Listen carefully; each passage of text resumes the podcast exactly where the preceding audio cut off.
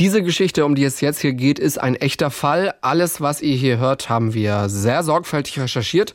Und das bedeutet, die Wahrscheinlichkeit ist also hoch, dass alles genauso passiert ist.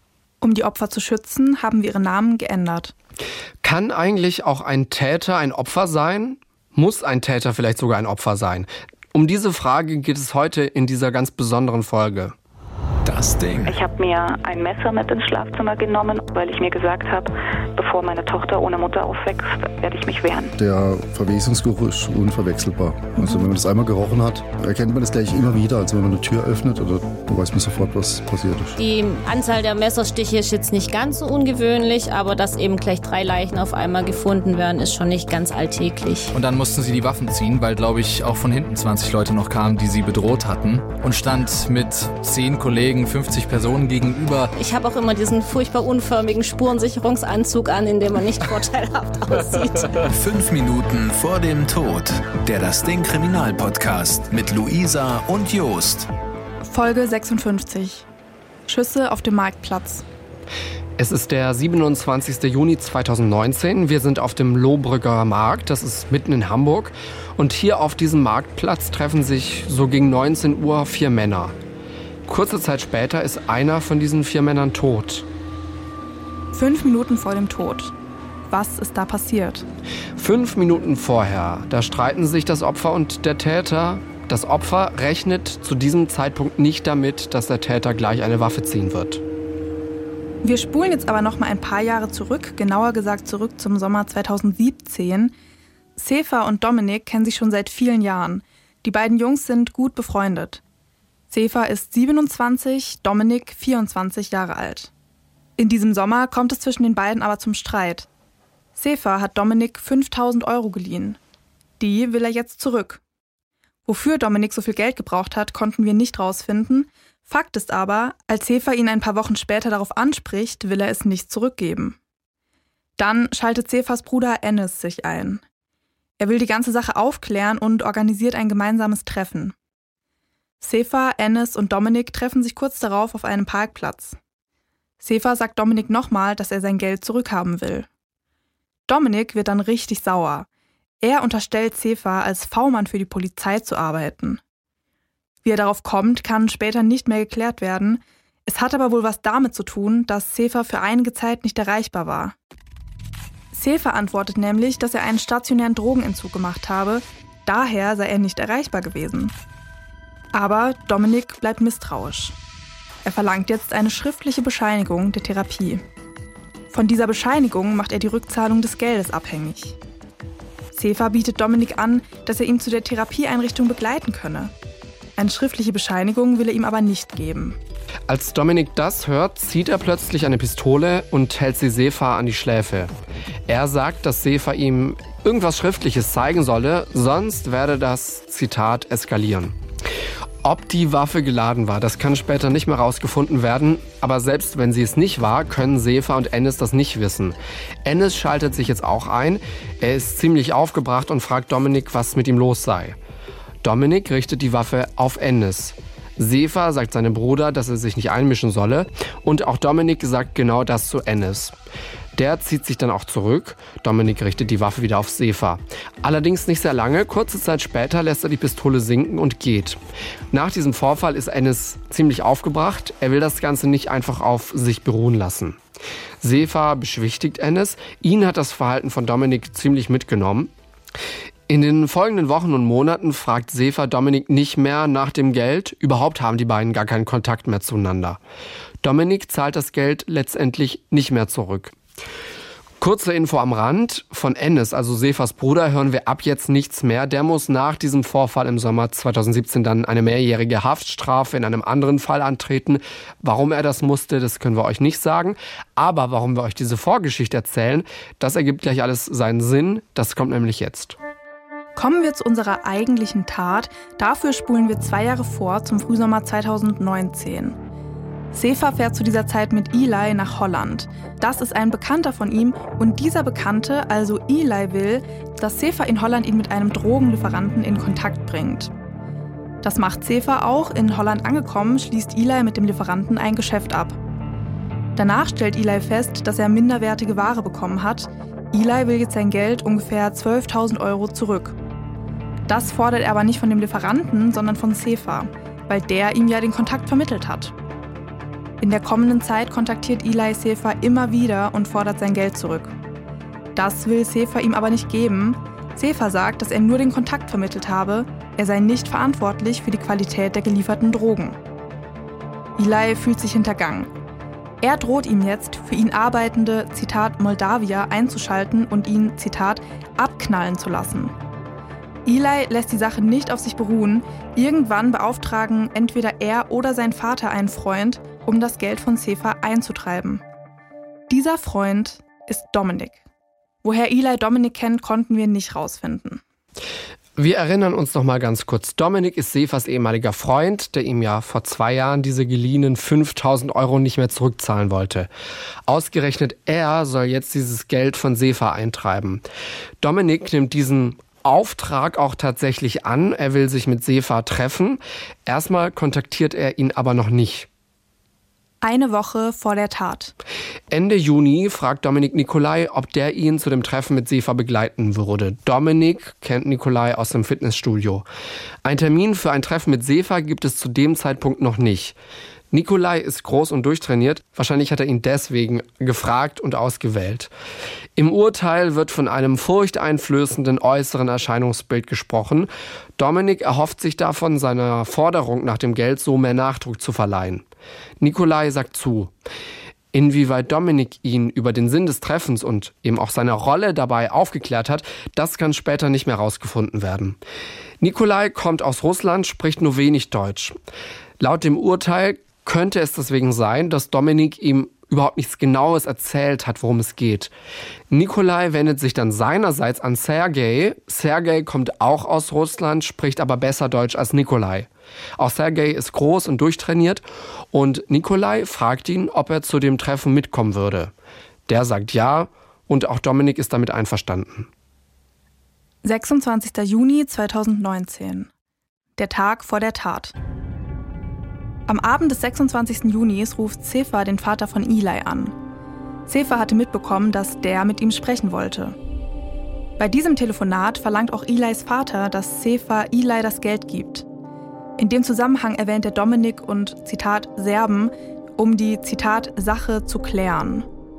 Sefa erklärt Elis Vater, dass er mit der Lieferung der schlechten Ware nichts zu tun habe. Nach dem Telefonat nimmt Sefa an, dass die Sache damit erstmal erledigt sei. 27. Juni 2019, der Tag der Tat. Schon am nächsten Tag kriegt Zefa aber einen Anruf. Um 13.34 Uhr ruft Dominik ihn an und sagt ihm, dass er, Zitat, die Schulden von dem Russen übernommen habe. Mit dem Russen ist Eli gemeint. Dominik sagt weiter, dass er sich deswegen mit ihm treffen wolle. Als Sefa das hört, kriegt er Angst. Immerhin haben Eli und sein Vater ihm schon gedroht. Außerdem erinnert sich an das letzte Treffen mit Dominik im Sommer 2017. Er sagt aber trotzdem zu, dass er sich mit Eli treffen werde. Um 13.44 Uhr meldet Dominik sich bei Sergei und gibt ihm Bescheid, dass das Treffen im Lauf des Tages stattfinden solle. Gegen 18.30 Uhr treffen Dominik, Sergei und Nikolai sich dann an einer Tankstelle. Von hier ruft Dominik um 18.44 Uhr Sefa an. Sefa schlägt vor, dass man sich auf dem Lohbrügger Markt treffen könne. Nach dem Telefonat geht es Sefa sehr schlecht. Er bekommt Schweißausbrüche, fühlt sich überfordert. Er wird später sagen, dass ihm, Zitat, tausend Sachen durch den Kopf gegangen seien. Immer wieder denkt er an die Drohungen von Eli und seinem Vater. Später wird er sagen, dass er sich in diese Gedanken immer mehr reingesteigert habe.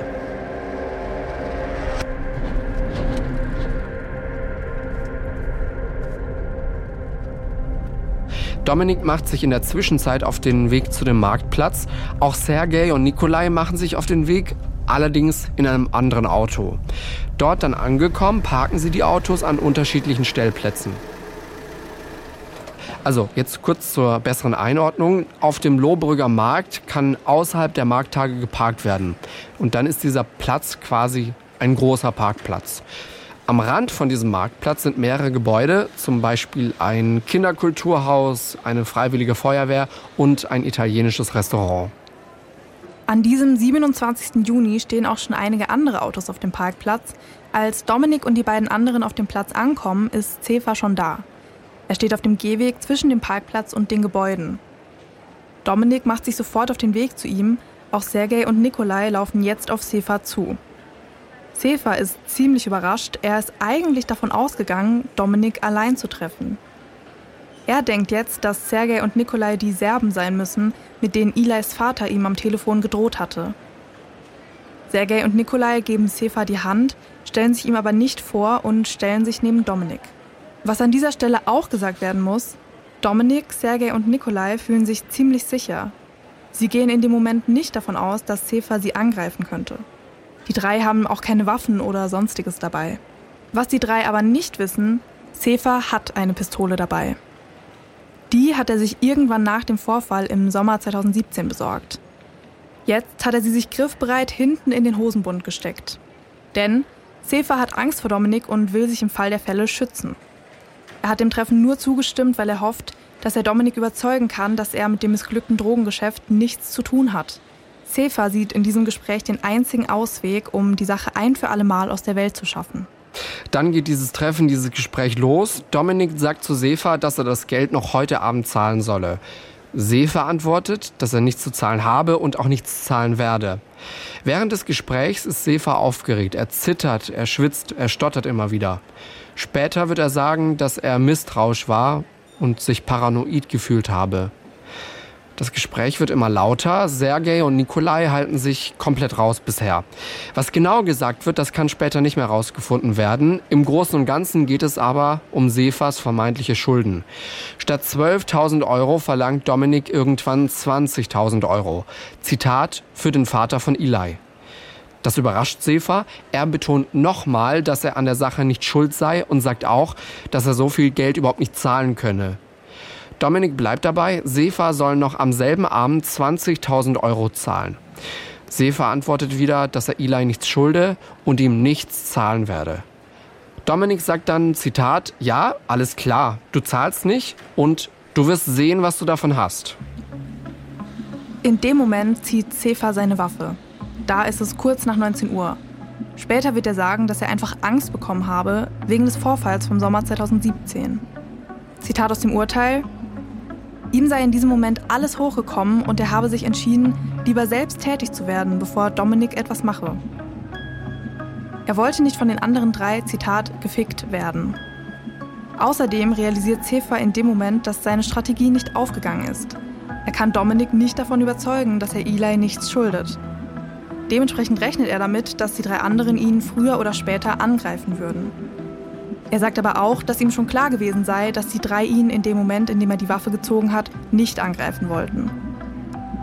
Dann geht alles ganz schnell. Sefer richtet die Pistole auf Dominik, Sergei und Nikolai. Dann läuft er um die Gruppe rum. Dominik weicht noch vor ihm zurück. Da drückt Sefer aber auch schon ab.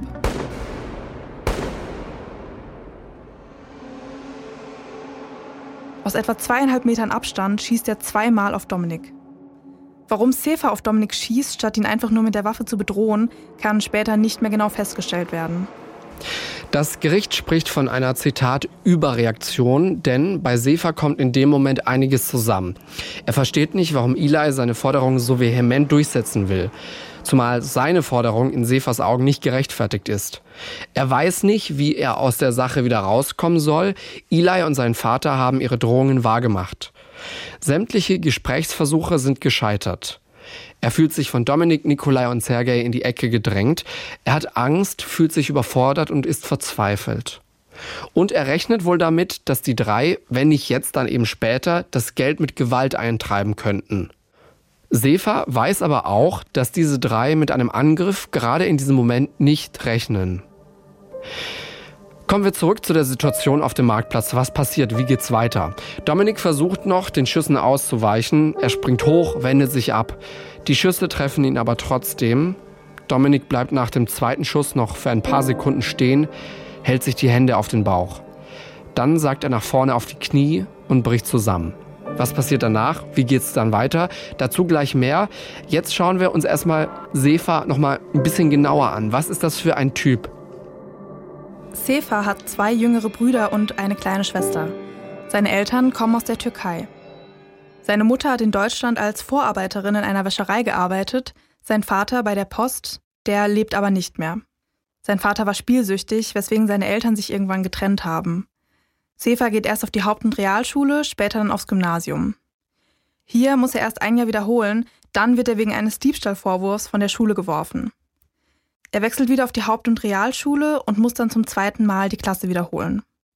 Und auch hier wird ihm ein Diebstahl vorgeworfen. 2005 verlässt er die Schule dann ohne Abschluss. Zu der Zeit fängt Sefer an zu kiffen. In den kommenden Jahren fällt Sefer dann immer wieder negativ auf. Wegen seines Drogenkonsums kommt es zu Straftaten im Bereich der Beschaffungskriminalität. Außerdem bekommt er auch wegen der Drogen immer wieder Probleme. Neben Cannabis und Alkohol nimmt er später auch immer wieder Kokain. Und Sefer wird süchtig nach Online-Glücksspiel. 2008 muss Sefer zum ersten Mal ins Gefängnis. Hier holt er seinen Hauptschulabschluss nach und macht verschiedene Drogentherapien. Bis zur Tat 2019 macht er weitere Therapien, schafft es aber nie ganz von den Drogen loszukommen. Sefer hat keine Ausbildung. Im Jahr 2013 macht er sich mit einem Onlinehandel für Textilien selbstständig. Durch seine Drogen- und Spielsucht verschuldet er sich aber und muss den Handel wieder schließen. 2015 fängt er dann eine Ausbildung zum Friseur an, die bricht er aber Anfang 2017 wieder ab. Ab da hält er sich mit Gelegenheitsjobs über Wasser, durch seinen Alkohol- und Drogenkonsum kann er aber keinen Job lange halten. Sefer hat mehrere Vorstrafen, unter anderem wegen Raubes, Körperverletzung, räuberischer Erpressung, Diebstahl, Hehlerei und wegen verschiedener Drogendelikte. Zurück jetzt zu den Schüssen und zurück zu dem Marktplatz in Hamburg. Wir erinnern uns noch mal ganz kurz, hier auf dem Lohbrügger Markt hat Sefer gerade auf Dominik geschossen. Der ist zu Boden gegangen.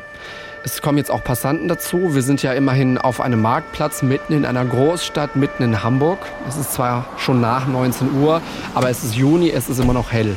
Einige Passanten fangen an mit der Erstversorgung. Auch die Rettungskräfte und die Polizei sind da relativ schnell am Tatort. Für Dominik kommt jede Hilfe aber zu spät. Ein Schuss hat ihn in der rechten Körperseite getroffen, der andere in die Rippen. Dieser eine Schuss hat das Zwerchfell verletzt, die Milz und die beiden Lungenflügel. Dominik stirbt noch auf dem Marktplatz an innerem Verbluten und an Atemversagen. Das alles kriegt Sefer aber nicht mehr mit, der ist weg. Direkt nachdem er auf Dominik geschossen hatte, ist er nämlich geflohen. Nikolai und Sergei verfolgen ihn sogar, aber in einer Fußgängerpassage haben sie ihn dann aus den Augen verloren.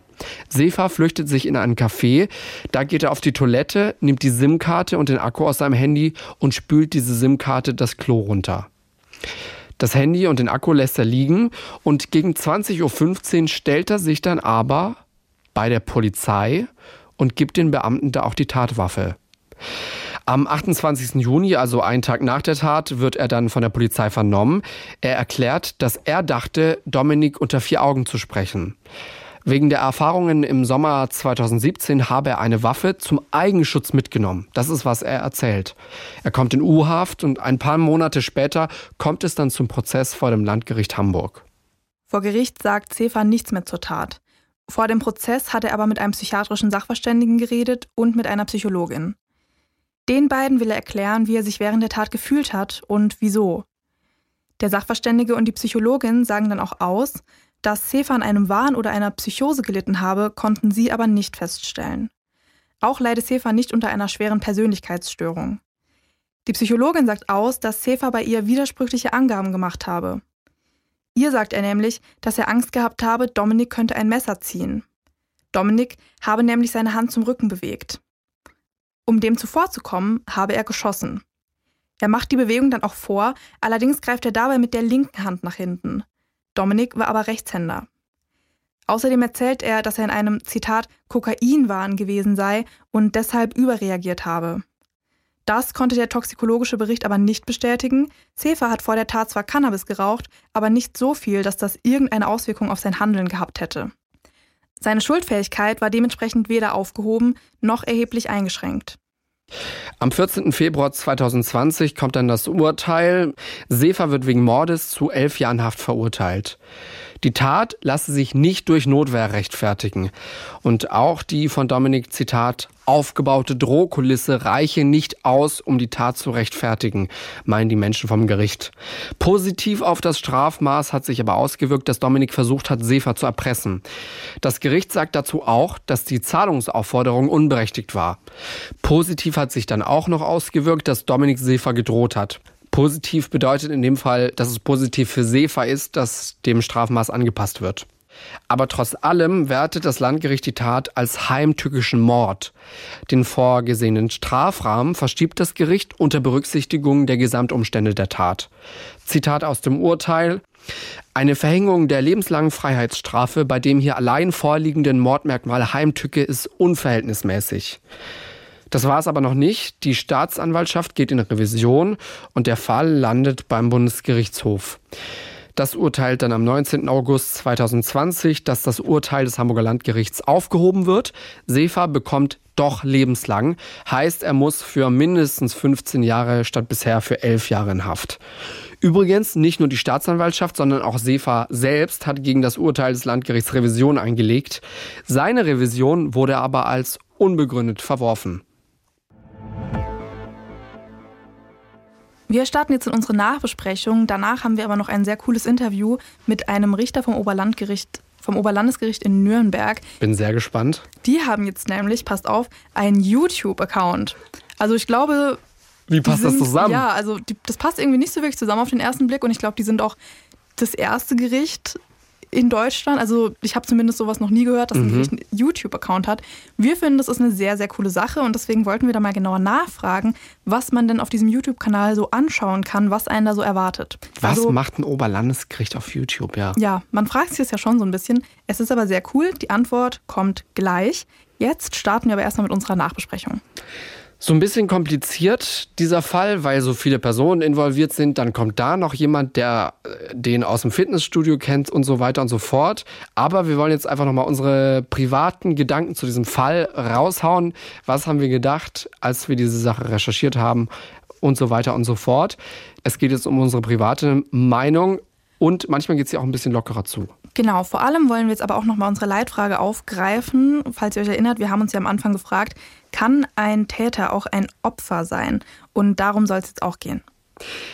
Das ist jetzt sehr, sehr subjektiv und das ist jetzt auch nicht irgendwie, weiß ich nicht, äh, wahrscheinlich nicht irgendwie groß belastbar.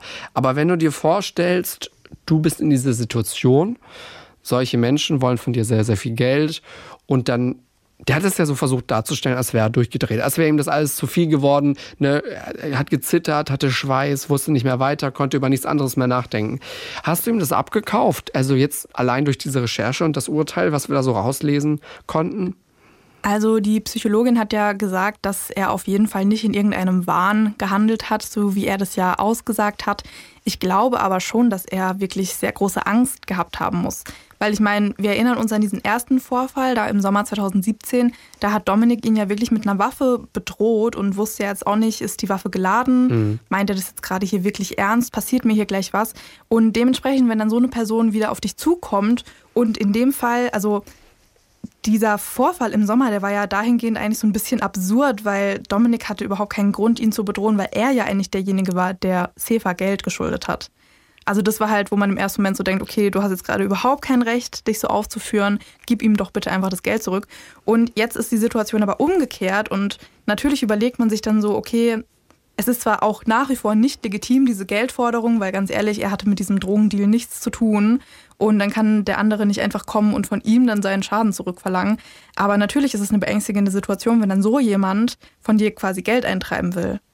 Also ich glaube schon, also es war jetzt sehr, sehr weit ausgeholt, aber also ich glaube, man versteht schon, oder ich verstehe zumindest, dass er sehr, sehr große Angst vor Dominik gehabt haben will. Ich verstehe auch, dass er eine Waffe mitgenommen hat zum Eigenschutz.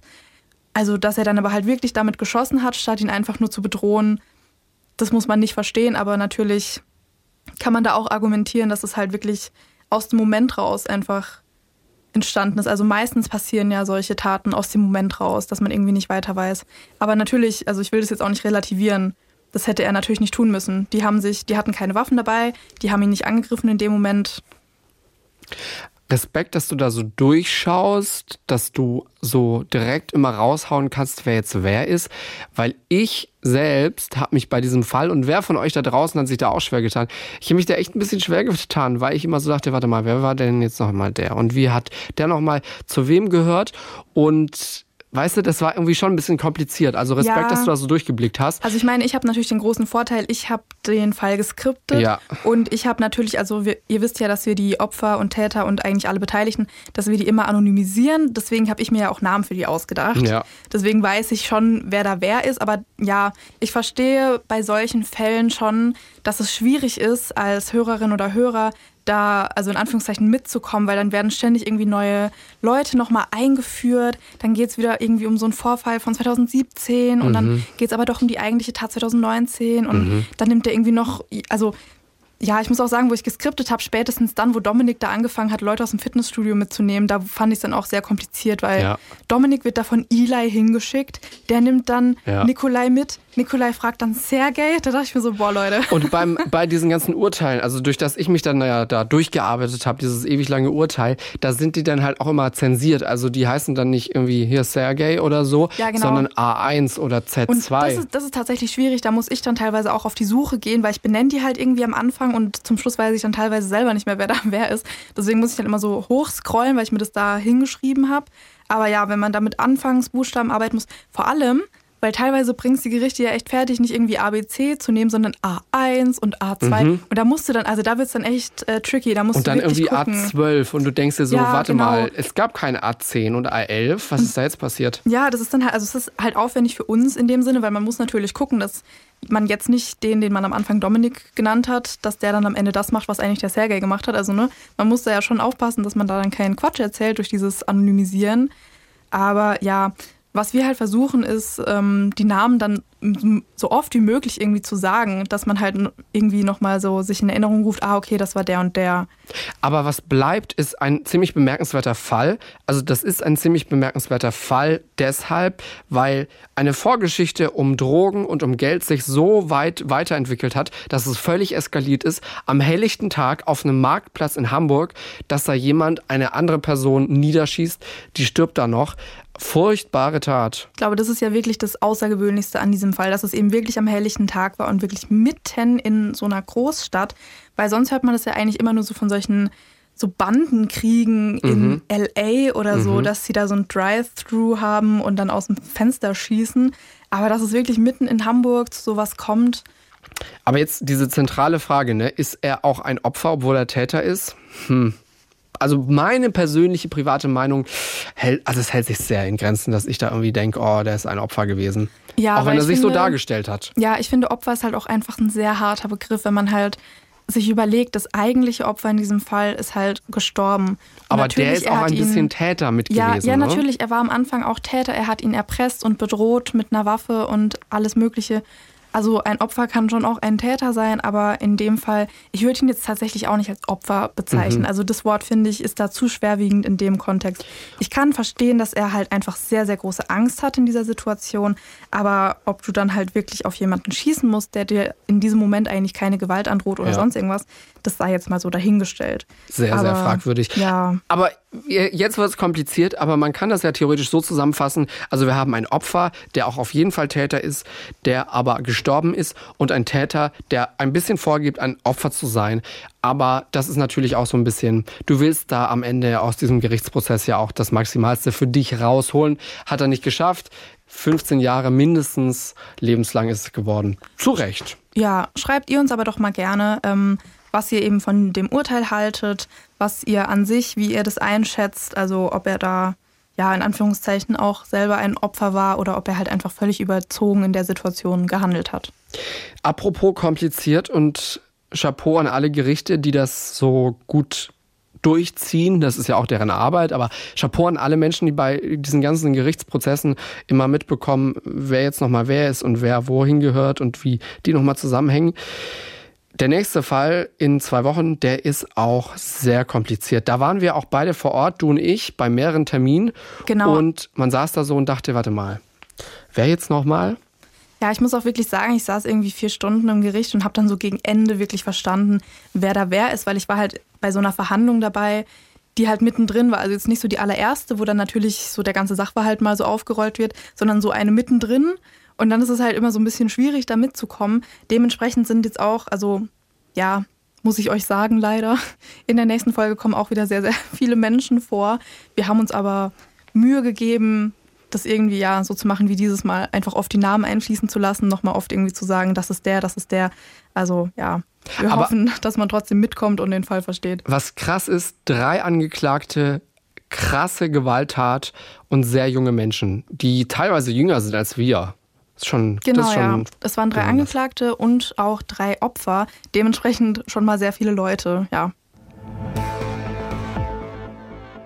So, jetzt bin ich gespannt. Was macht ein Oberlandesgericht auf YouTube? Wie passt das zusammen? Würde man ja jetzt irgendwie nicht denken, ne, dass das zusammenpasst. Oh ja, das passt gut zusammen, findet Richter Friedrich Weidner vom Oberlandesgericht in Nürnberg. Hallo, Herr Weidner. Hallo, Frau Bleich. Hallo, Herr Schmidt. Meine erste Frage wäre jetzt direkt mal, also das ist jetzt nicht wirklich was, was jedes Gericht unbedingt hat. Ich habe mich, sagen wir mal, in der ersten Corona-Welle ähm, ja, mit vielen Dingen nicht beschäftigen können, habe ein Alternativprogramm gesucht und da ist mir aufgefallen, dass wir relativ old-fashioned rüberkommen, was unseren Internetauftritt und so weiter anbetrifft. Und da habe ich mir gedacht, es ist vielleicht mal gut, neue Wege zu gehen, weil auf die Homepage jetzt nicht wirklich junge Leute drauf gucken, insbesondere vielleicht auch, wenn es darum geht, Stellen irgendwie zu bewerben. Und deswegen kann man vielleicht sagen, es ist so ein Corona-Baby von mir mal gewesen und ist auch immer noch in einem ja, Anfangsstadium die ganze Sache. Jetzt ist natürlich auch die Frage, okay, warum hat ein Oberlandesgericht äh, einen YouTube-Kanal? Eine andere Frage wäre natürlich aber auch, was packt man denn als Oberlandesgericht auf so einen YouTube-Kanal drauf? Was, was kann man sich da anschauen? Also wir haben uns jetzt mal entschieden, zwei Dinge drauf zu packen, nämlich zum einen tatsächlich so Berufswerbungsvideos, da sind wir auch gerade dabei, unser erstes eigenes zu produzieren mit einem jüngeren Wachtmeister, um einfach mal den Beruf nochmal in einer vielleicht, sagen wir mal, ein bisschen eigenen Art vorzustellen. Und das zweite sollten so Informationsvideos sein, was macht eigentlich ein Oberlandesgericht. Wir haben ja mal angefangen mit dem Video des Präsidenten, der sein Gebäude vorstellt. Und wir haben jetzt auch zwei weitere produziert, nämlich tatsächlich eines, was macht eigentlich ein Oberlandesgericht? Und im zweiten Video wird es darum gehen, wie ist denn der Instanzenzug, also bei welchem Gericht geht was los und wo endet es möglicherweise auch. Wenn wir jetzt mal kurz beim Thema Berufe bleiben und wenn ich vielleicht ein junger Mensch bin und sage, ey, das finde ich eigentlich schon alles sehr spannend, was gibt es denn überhaupt so für Berufe, die junge Menschen ähm, erlernen können im, im Landgericht, Oberlandesgericht? Gibt ja auch verschiedene. Ja, die Justiz hat ganz viele verschiedene Berufszweige. Es geht tatsächlich los mit eben dem Beruf der Wachtmeisterin, des Wachtmeisters, wo man eine Ausbildung macht und dann hier bei uns in ganz verschiedenen Bereichen, also es ist nicht nur die Eingangskontrolle, sondern auch im Management der Hausverwaltung beispielsweise eingesetzt wird. Dann haben wir Justizfachwirtinnen, Justizfachwirte, wo man einfach, äh, sagen wir mal, hier so Bürotätigkeiten wahrnimmt, aber es ist wirklich auch ein spannender, auch ein sicherer Job. Und wir haben Rechtspflegerinnen, Rechtspfleger, so die äh, treffen auch eigene Entscheidungen. Das ist ein sehr altmodischer Begriff, finde ich, ist aber halt mal gesetzlich so festgelegt, können sich viele nichts vorstellen. Das finde ich sehr, sehr schade, weil das gerade für junge Menschen, die vielleicht zur Justiz gehen wollen ohne Studium, wirklich ein attraktiver Beruf ist. Und dann haben wir natürlich auch Richterinnen, Richter, Staatsanwältinnen, Staatsanwälte, die dann nach dem Studium zu uns kommen. Also wirklich ein vielfältiges Angebot, auch für jeden Schulabschluss was dabei. Und wir suchen eigentlich auch immer junge Menschen, die zu uns kommen. Wie hieß das, was Sie gerade gesagt hatten, äh, was äh, ein toller Beruf ist, der so ein bisschen untergegangen ist, wo man sozusagen auch eine Karriere machen kann ohne Studium? Es ist Rechtspflegerin oder Rechtspfleger. Da bekommt man eine spezielle Ausbildung. Ähm, das schließt man quasi mit so einer Art Fachstudium ab. Das ist bei uns in Starnberg an der Rechtspflegerschule und arbeitet dann auch teilweise unabhängig. Die führen zum Beispiel eigene Zwangsvollstreckungssachen durch, Zwangsversteigerungen, ähm, arbeiten Richterinnen und Richtern zu, haben ganz viele eigene Bereiche und sind auch so im Justizmanagement tätig, zum Beispiel in der Personalverwaltung, in der Finanzverwaltung. Man kann da gut Aufstieg machen und bietet ganz viele Möglichkeiten, aber wenn man den Begriff so jungen Menschen sagt, du kannst auch bei uns Rechtspfleger und Rechtspfleger werden, dann gucken die alle, denken, das klingt aber ein bisschen langweilig und das ist es überhaupt nicht. Wie war denn so die Reaktion an sich? Also was haben irgendwie andere Mitarbeiter im Haus gesagt? Was haben vielleicht irgendwelche Pressemenschen zu dieser Sache gesagt? Was hat Ihre Familie dazu gesagt, dass Sie gesagt haben, ja, ich mache jetzt hier äh, mit meinen Kolleginnen und Kollegen einen YouTube-Kanal? Also die Reaktionen waren sehr unterschiedlich. Manche haben gesagt, das ist Zeit, dass wir endlich mal sowas machen. Andere haben gesagt, hm, muss man denn das machen? Man muss ja auch hier ein bisschen abwägen. Wir dürfen nicht allzu viele Ressourcen reinstecken. Wir machen das auch mit Bordmitteln, sage ich mal. Die ersten Filme sind mit Unterstützung der Uni Erlangen äh, Nürnberg entstanden. Die Reaktionen waren in der Familie eher so ein bisschen verwundert. Also ich habe zwei Jungs, die sind 16 und 11 und naja, die konnten sich den Papa jetzt nicht als YouTuber vorstellen. ähm, und ähm, im Haus aber überwiegend positiv. Was mich sehr gefreut hat, ist, dass auch die Präsidenten, also wir haben hier mehrere Gerichte im Haus, das Amtsgericht, das Landgericht Nürnberg-Fürth und dann natürlich auch das Oberlandesgericht, dem völlig aufgeschlossen gegenüber waren und das sehr unterstützt haben. Also das hat mich persönlich gefreut. Natürlich gibt es auch Leute, die das kritisch sehen und sagen, die Justiz soll mal ihre Arbeit machen und das tun wir ja auch. Das ist einfach was, was on top kommt. Ich habe da auch viel, sagen wir mal, daheim abends vorbereitet und ging jetzt nicht von der Arbeitszeit ab. Aber jetzt sieht man mal so richtig, wie viel Arbeit, ne, wenn man, wenn man da mal selbst drin steckt, wie viel Arbeit so Videos und so ein YouTube-Kanal machen, oder? Also da bin ich mal ganz ehrlich, das habe ich unterschätzt. Ich habe am Anfang gedacht, naja, dann ähm, schreibst du halt mal so ein paar Dinge, wie man es machen kann. Dann habe ich das Filmteam der Uni äh, hergeholt und dann haben wir das gedreht. Ich mache ja als Pressesprecher schon viel vor der Kamera, aber ich habe dann auch für mich selber festgestellt, ich werde bisher sagen, komme ich in diesem Kanaltrailer vor. Ähm, vielleicht ist man dann für manches auch ein bisschen alt, also dass man jetzt eben nochmal umstellen muss, vielleicht auch auf jüngere Protagonistinnen und Protagonisten. Und ähm, es macht tatsächlich sehr viel Arbeit. Auch jetzt so den ersten eigenen Film, den wir machen wollen, da habe ich so ein kleines Team, die sind ganz begeistert und haben viele Ideen. Und jetzt müssen wir mal gucken, dass wir die bündeln und dann das erste Wachtmeister-Video dann auf die Kette kriegen.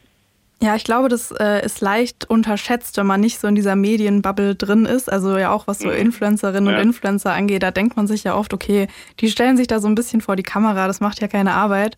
Aber das hört sich auf jeden Fall nach sehr guten Ideen an. Ich glaube auch, dass da einige Jurastudentinnen und Studenten sehr dankbar sein werden, wenn sie da nochmal einen tieferen Einblick bekommen. Oder Menschen, die eine Ausbildung suchen, ne? Ja. Genau, ja. Herr Friedrich Weidner, Richter am Oberlandesgericht war das. Vielen Dank und äh, ich glaube, also wenn das nicht auf YouTube durch die Decke geht, dann wie gesagt vielleicht auf Insta oder auf TikTok. Äh, finde das ganz, ganz toll, äh, dass Sie das machen. Ein Oberlandesgericht, das auf YouTube ist. Vielen Dank. Ja, ich sage vielen Dank für das Gespräch und herzliche Grüße aus Nürnberg rüber zu Ihnen.